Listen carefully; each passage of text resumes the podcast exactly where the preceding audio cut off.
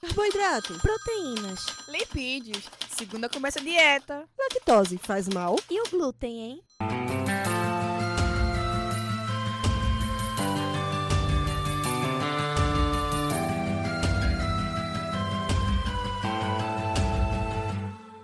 Começa agora mais um Alimenta Cast.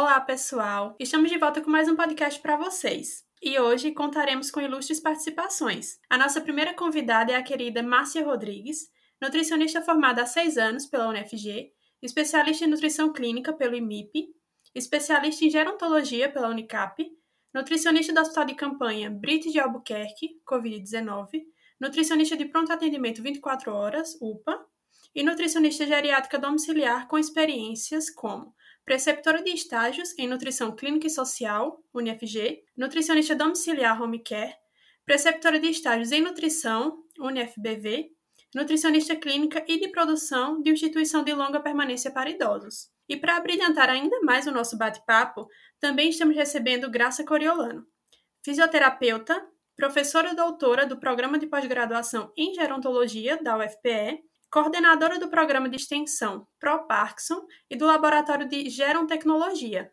Eu sou Cíntia Geisiane. Eu sou Ellen Farias. Sejam bem-vindos ao nosso AlimentaCast, programa vinculado ao Container Saúde do Centro Acadêmico de Vitória de Santo Antão. A temática do podcast de hoje tem o intuito de explanar sobre a nutrição associada ao envelhecimento esta fase da vida tão importante e repleta de desdobramentos que merecem ser comentados e discutidos, especialmente se associados a esta ciência tão considerável e rica que é a nutrição.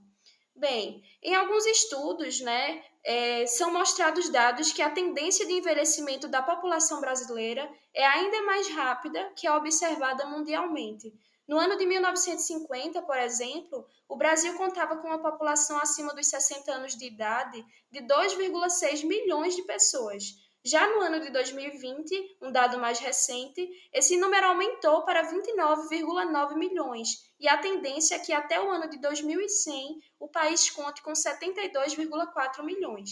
Então, né, a partir disso, já consegue se observar que essa área demanda cada vez mais incentivos e estudos, Inclusive, durante a pandemia da Covid-19, esse foi um grupo que demandou muita atenção por ser mais vulnerável à doença e também pelas mudanças de hábitos que precisaram ser feitas para adaptação a esse novo cenário, fazendo com que muitas dessas pessoas tivessem mudanças econômicas, psicológicas e sociais, evidenciando cada vez mais a necessidade de atenção para com esse grupo. Mais uma vez, eu saúdo as nossas convidadas, sejam bem-vindas ao nosso AlimentaCast. Oi, gente, boa tarde. Eu estou muito feliz de ter sido convidada, Márcia aqui falando, é, porque é um tema que a gente deve estar debatendo mais e mais e que a gente possa informar mesmo a população a respeito de como a nutrição é valiosa em se tratando de envelhecimento. Então, eu estou muito feliz por participar. Oi, gente, é, também estou, estou bem feliz de participar. É uma temática que todos os setores né, da sociedade devem é, discutir né, cada vez mais, e esses indicadores né, que Ellen acabou de, de apresentar para a gente só mostram a relevância de estarmos sempre envolvidos em debates como este. Então, muito obrigada pela oportunidade. Bom, e para começar o nosso bate-papo, né, que vai ser cheio de informações, a gente sabe que o envelhecimento faz parte do fluxo comum da vida, né, do fluxo natural.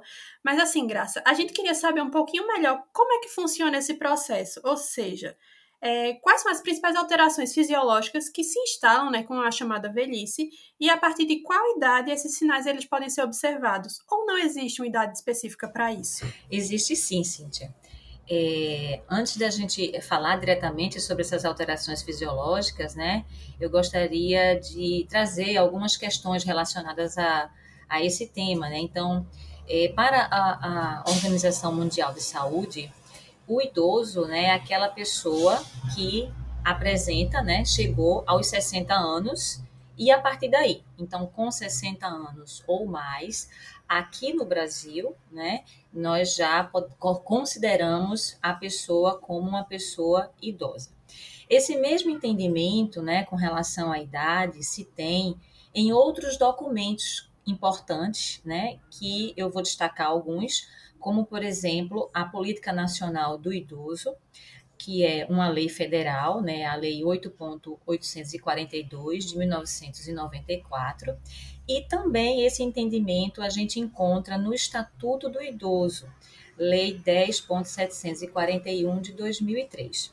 Já em nações com um desenvolvimento econômico maior, essa, essa idade se estende mais.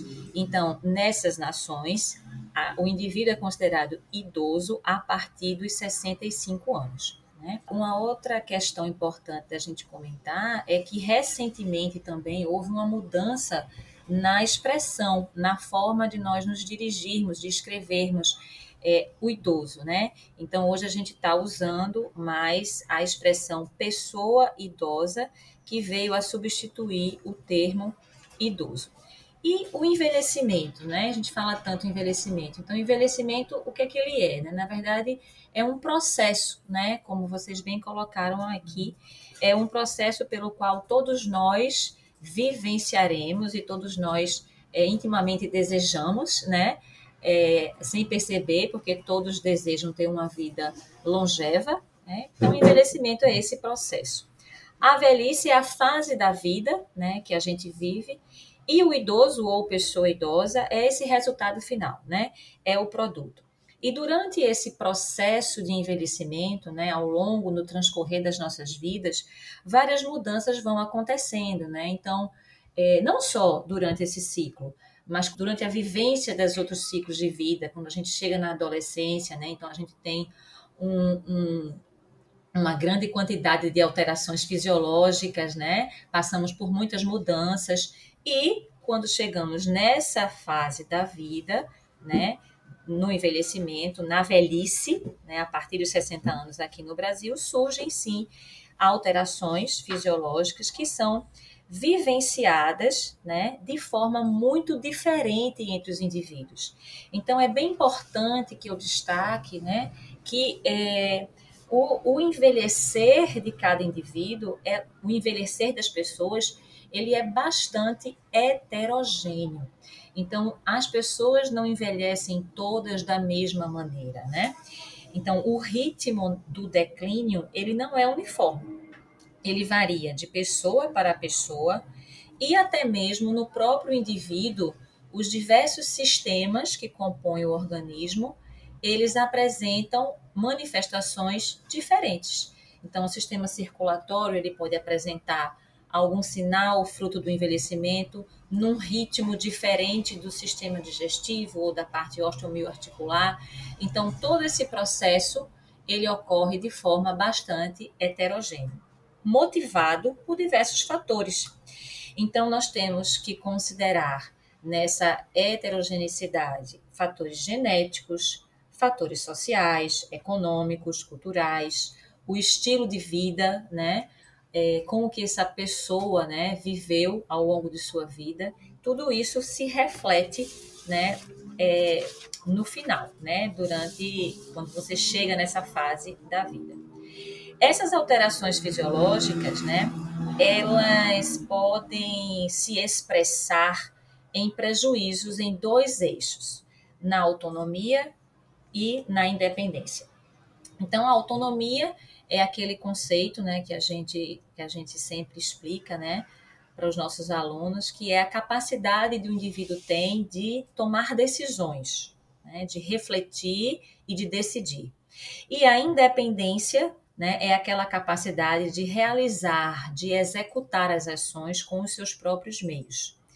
E aí, dentro dentre essas alterações fisiológicas que impactam, né, desses dois eixos, nós podemos ter prejuízos, né, da autonomia, como alterações cognitivas, que normalmente são aquelas que mais as pessoas, de maneira geral, é, relacionam ao envelhecimento, né? As alterações cognitivas que vêm com os esquecimentos, as alterações de memória e os diversos tipos de demência que podem surgir nessa fase da vida as alterações do humor, né, como por exemplo a depressão, que também é bastante frequente, e os prejuízos na independência, que a gente destaca é, as alterações da mobilidade, né, como as alterações posturais, a imobilidade ou comportamento sedentário, e as alterações da comunicação, que afetam os sistemas visual, auditivo e a fala.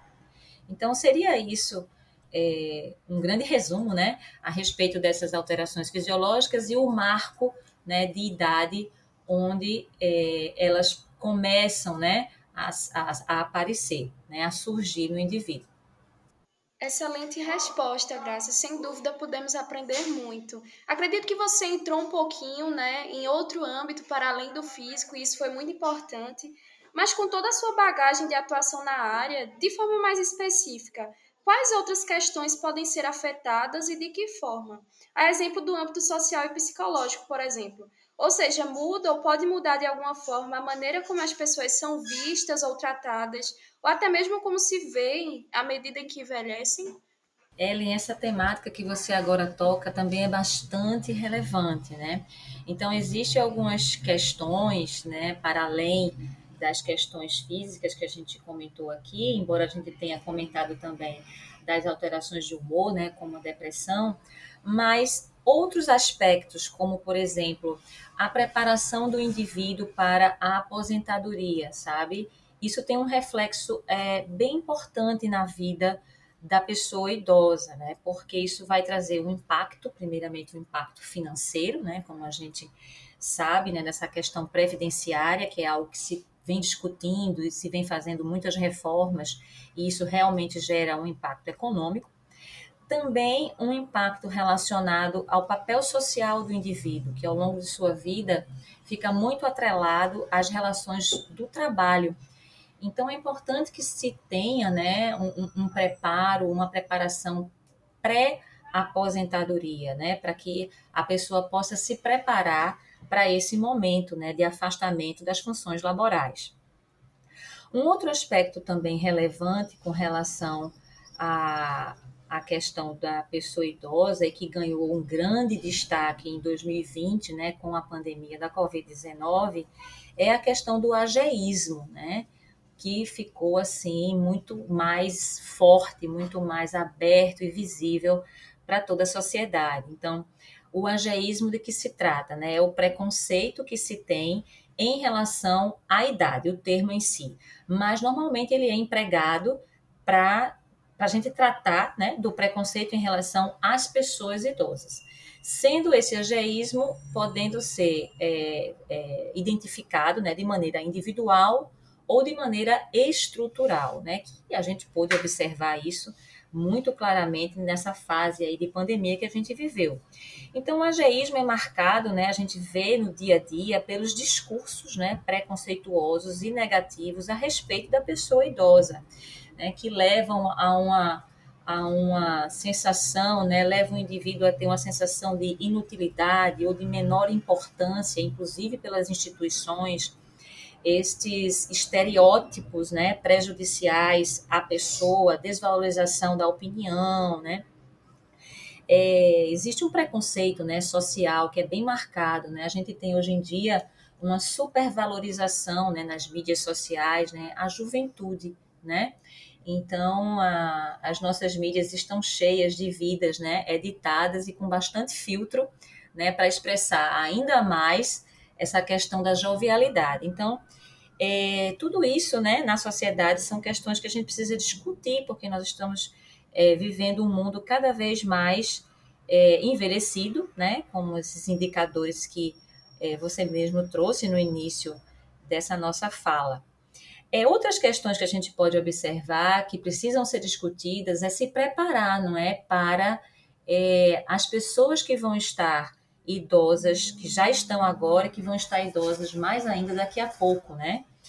Que é a questão de se pensar a cidade, né? E produtos também, né? Então, eu acho que o mercado precisa abrir-se, né, mais para observar as necessidades que esse segmento tem e começar a produzir né, e elaborar estratégias e produtos que sejam adequados para essa população. Então, isso, quando eu falo em cidade, né, em cidade amigável, né, uma cidade amiga da pessoa idosa, a gente está falando de acesso, de calçadas, de prédios, né, que sejam acessíveis, produtos também, né, que sejam que possam ser consumidos, que sejam é, acessíveis para as pessoas é, idosas, né?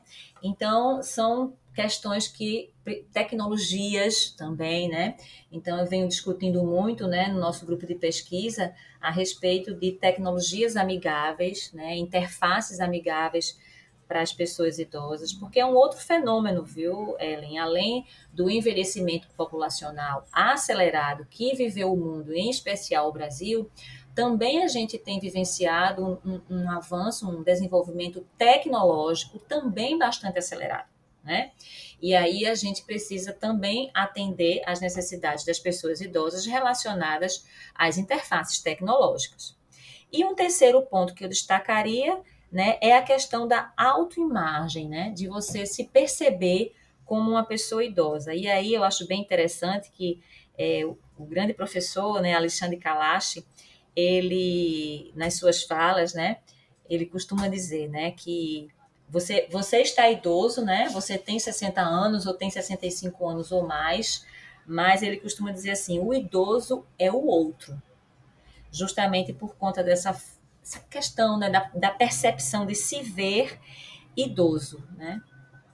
Então, é, é isso, Ellen. É, são muitas temáticas, né? Que, que são impactadas né, com a questão do envelhecimento, que a gente precisa debater muito e, e pensar né, sobre estratégias de, de melhorar né, essas questões. Então, Graça, maravilhosa a sua resposta, que a gente consegue perceber, né, olha, ouvir falar, que são muitas questões envolvidas com o envelhecimento, não é só aquilo que a gente percebe visualmente, são muitas outras coisas. E aí, já que a gente entrou nesse contexto, né, entendendo um pouquinho mais sobre essa complexidade envolvida, é, como você, que está ligada com a formação e capacitação de profissionais para atuarem com esse público, através do programa de pós-graduação em gerontologia, né, da UFPE, como você enxerga essa necessidade de atuação multiprofissional? Quais seriam os benefícios? E ainda mais, todos os profissionais eles podem se especializar nessa área ou normalmente existem recorrências de busca maior por alguma área específica?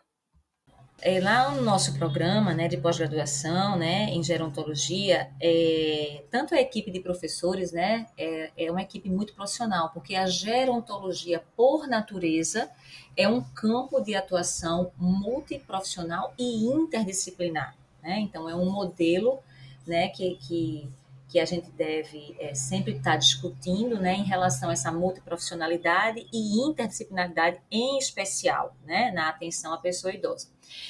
E é, podem fazer, né, é, podem concorrer, né, ao mestrado em gerontologia, porque na universidade, na nossa universidade, né, o nosso curso de pós-graduação, nós ofertamos, por enquanto, né, apenas um mestrado, né, a gente está com a perspectiva de, é, em breve, né, apresentarmos também termos o doutorado no nosso programa.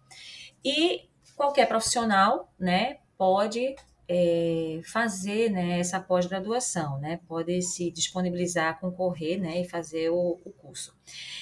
É, então, nós temos uma equipe de professores lá de todas as áreas, viu, ela? Então, fisioterapia, é, não só das áreas da saúde, embora as áreas da saúde normalmente são as que normalmente a gente associa quando pensa na pessoa idosa, mas como eu falei, né, a gente precisa fazer interfaces com áreas como arquitetura, urbanismo, né? Pensar na arquitetura para a pessoa idosa, né? Então já, já observo que tem alguns trabalhos nesse, nesse campo.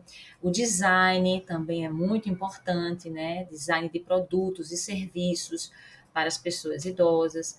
A questão do direito, né? O direito da pessoa idosa. Então a gente sempre, é, normalmente, né? Normalmente a gente sempre pensa naqueles profissionais ligados à saúde, mas é muito mais amplo, né? A gente tem assistência social também, né? Que é, um, é uma área bastante relevante. É, inclusive nós temos, né? É, alunos, né? Da assistência de assistentes sociais que buscam fazer nossa pós-graduação. Então são diversas áreas, né? não só das ciências da saúde, mas também de outras áreas de conhecimento que podem é, fazer o nosso curso. E é bastante relevante, haja vista a, a complexidade né, e a multifatorialidade que está envolvida com a questão do envelhecimento. Então, olha só que interessante. Eu mesma não sabia dessa possibilidade, né, e dessa importância realmente de profissionais de outras áreas além da saúde poderem participar desse tipo de formação. Realmente isso é muito rico. E aí aproveito para deixar a dica a você, profissional que está nos ouvindo nesse momento. Se tiver interesse pela área, a oportunidade está aí. Muito obrigada por essas contribuições, Graça. Realmente nós podemos aprender muito, né? Vários conhecimentos adquiridos. Mas agora que entendemos um pouquinho mais sobre o geral do envelhecimento, adentremos mais a fundo no ponto de vista nutricional. Márcia, nossa outra convidada, mais uma vez seja bem-vinda. Você, como nutricionista atuante né, na área, como acredita que a nutrição pode auxiliar na garantia de uma maior qualidade de vida para as pessoas à medida em que envelhecem? Ellen, como vocês já falaram, a população idosa mundial ela vem é, crescendo de forma rápida e essa maior longevidade ela trouxe essa maior preocupação com relação ao estado nutricional dessa população em questão.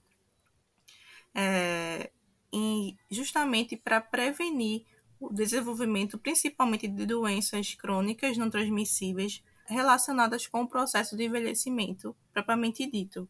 Então, a promoção de saúde da população idosa ela pode ser é, minimizar né, o impacto do envelhecimento populacional é, através da nutrição. Nesse contexto, a nutrição desempenha uma função muito importante, né? Uma vez que o auxílio da orientação dietética através dos profissionais de nutrição é possível estabelecer programas de intervenção e orientação alimentar a esses idosos. É a famosa frase de Hipócrates, né, que já dizia que faça do seu remédio seu alimento.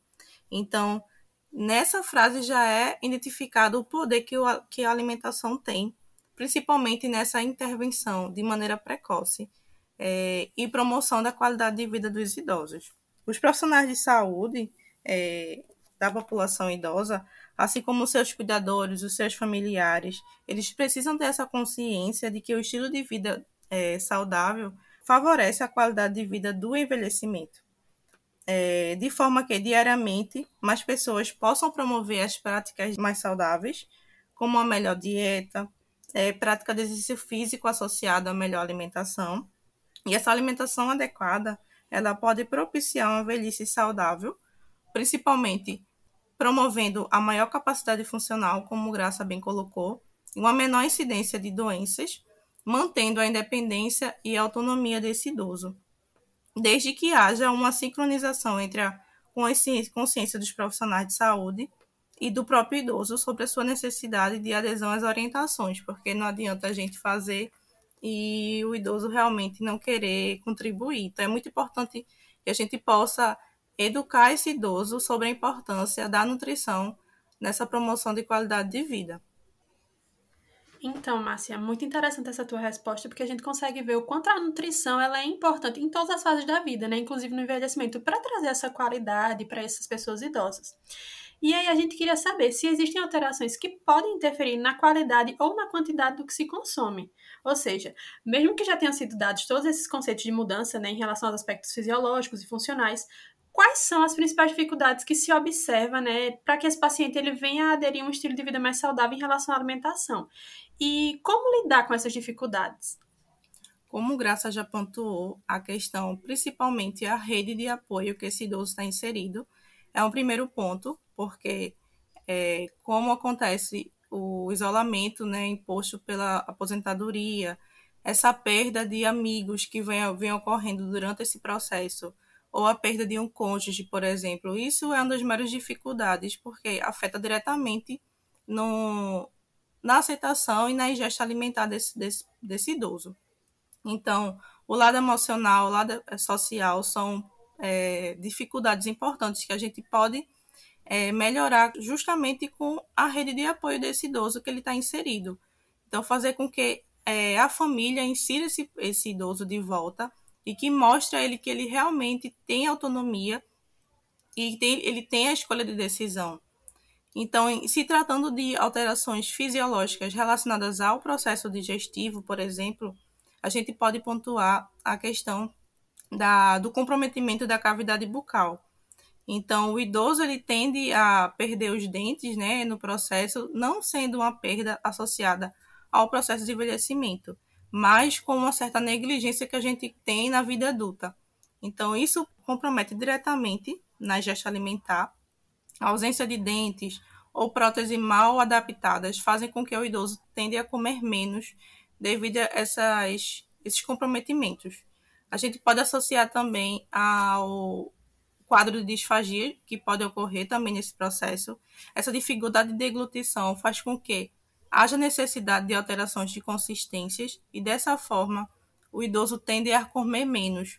É outra dificuldade que a gente tem, é porque é, devido a essa alteração de consistência, é, o idoso muitas vezes não aceita, até porque ele tem, ele pode ser ainda orientado e consciente, e isso é uma das dificuldades da gente.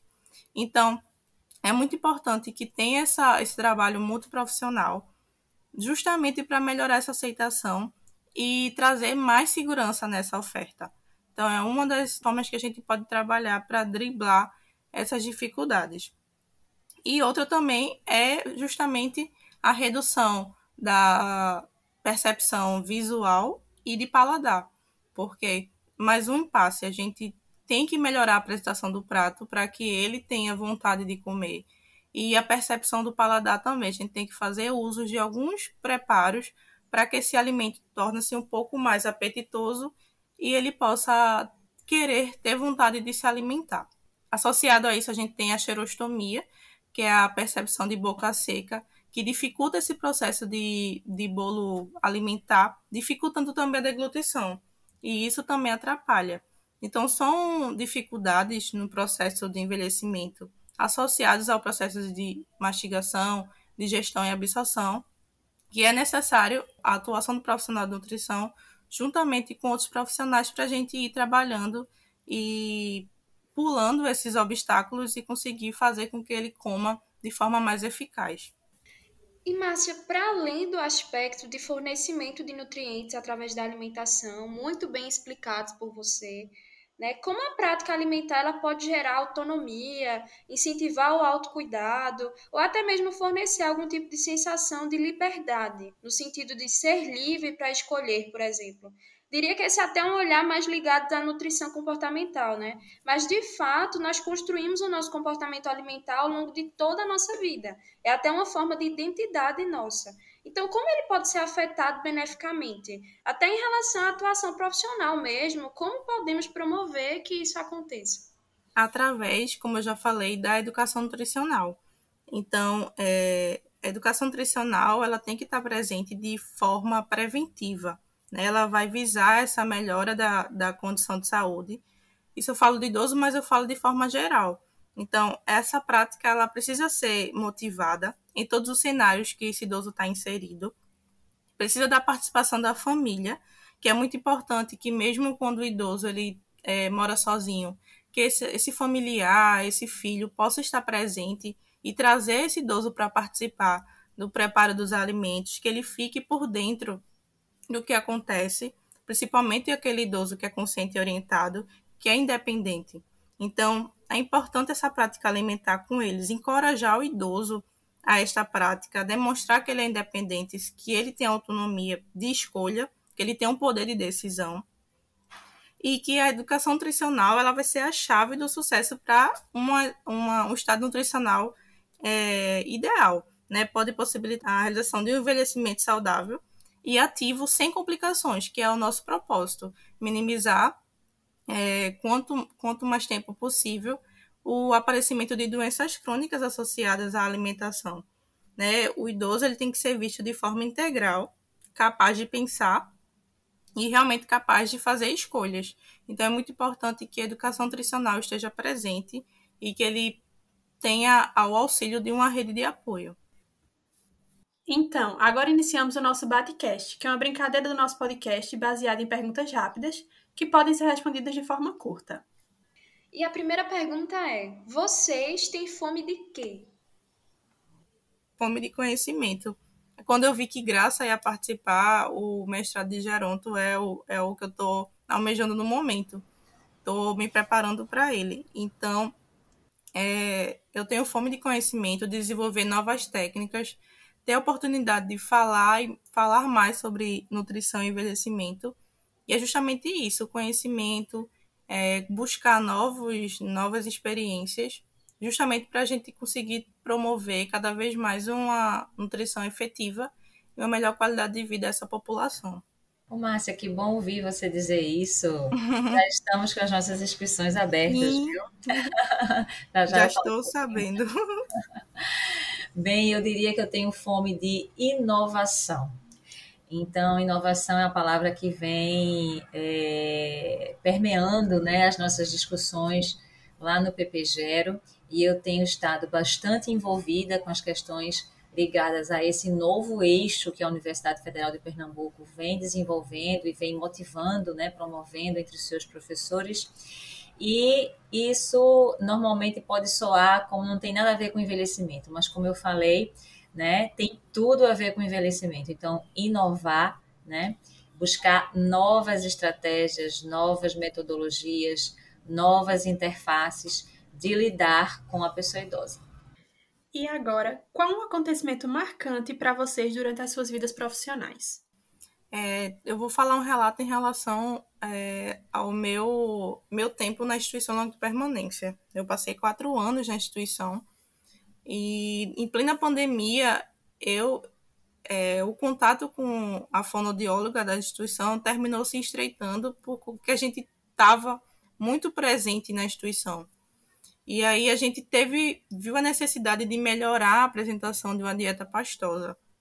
E a gente, como estava mais presente lá todos os dias, a gente criou um projeto dentro da instituição para justamente melhorar a apresentação. A gente falava, por que com a dieta pastosa para um paciente que tem alguma dificuldade de glutição, o idoso que ele precisa ter uma oferta nutricional adequada, tem que ser daquela forma que todo mundo já faz.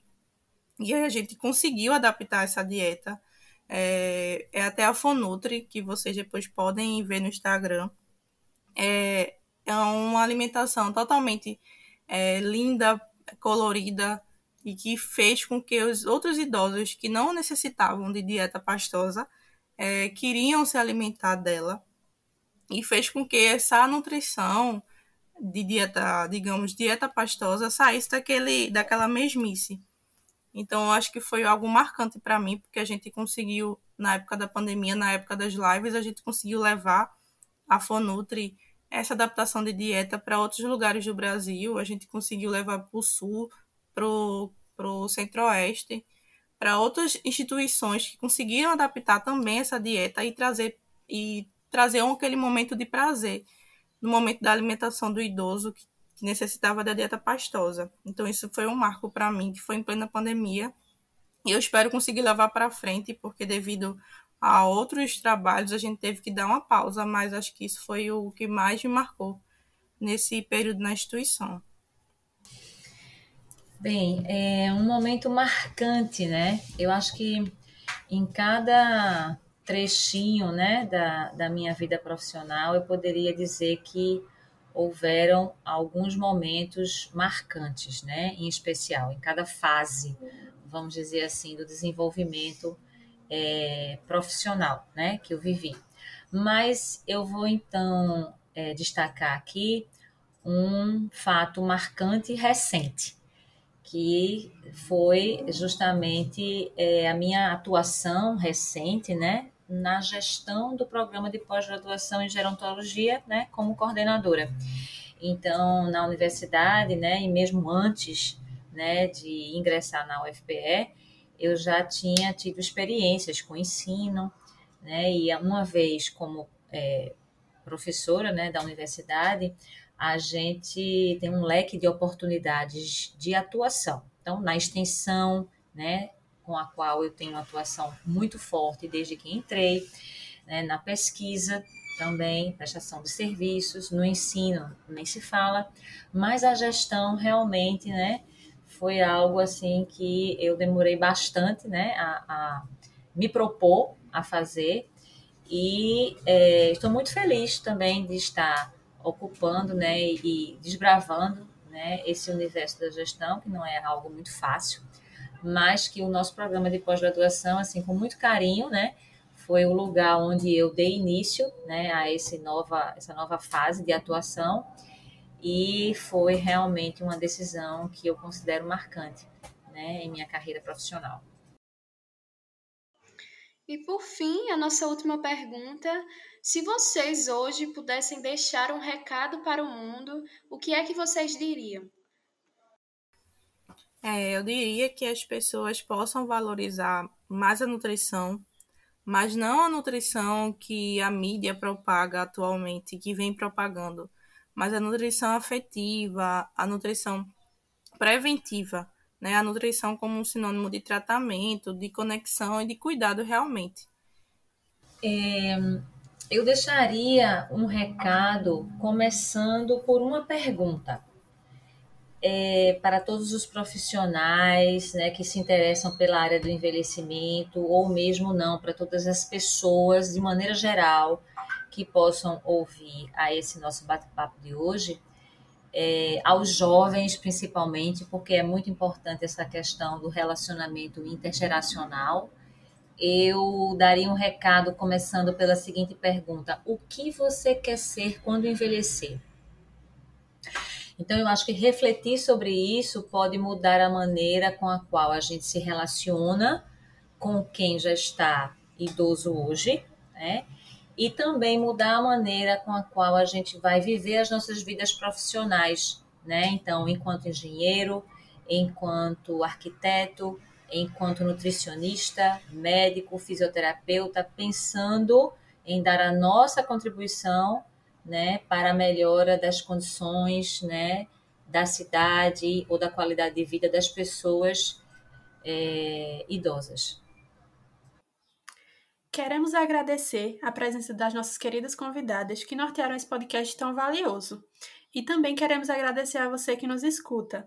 Se cuide, siga-nos nas redes sociais, arroba alimentacast, arroba Saúde. E até o próximo AlimentaCast.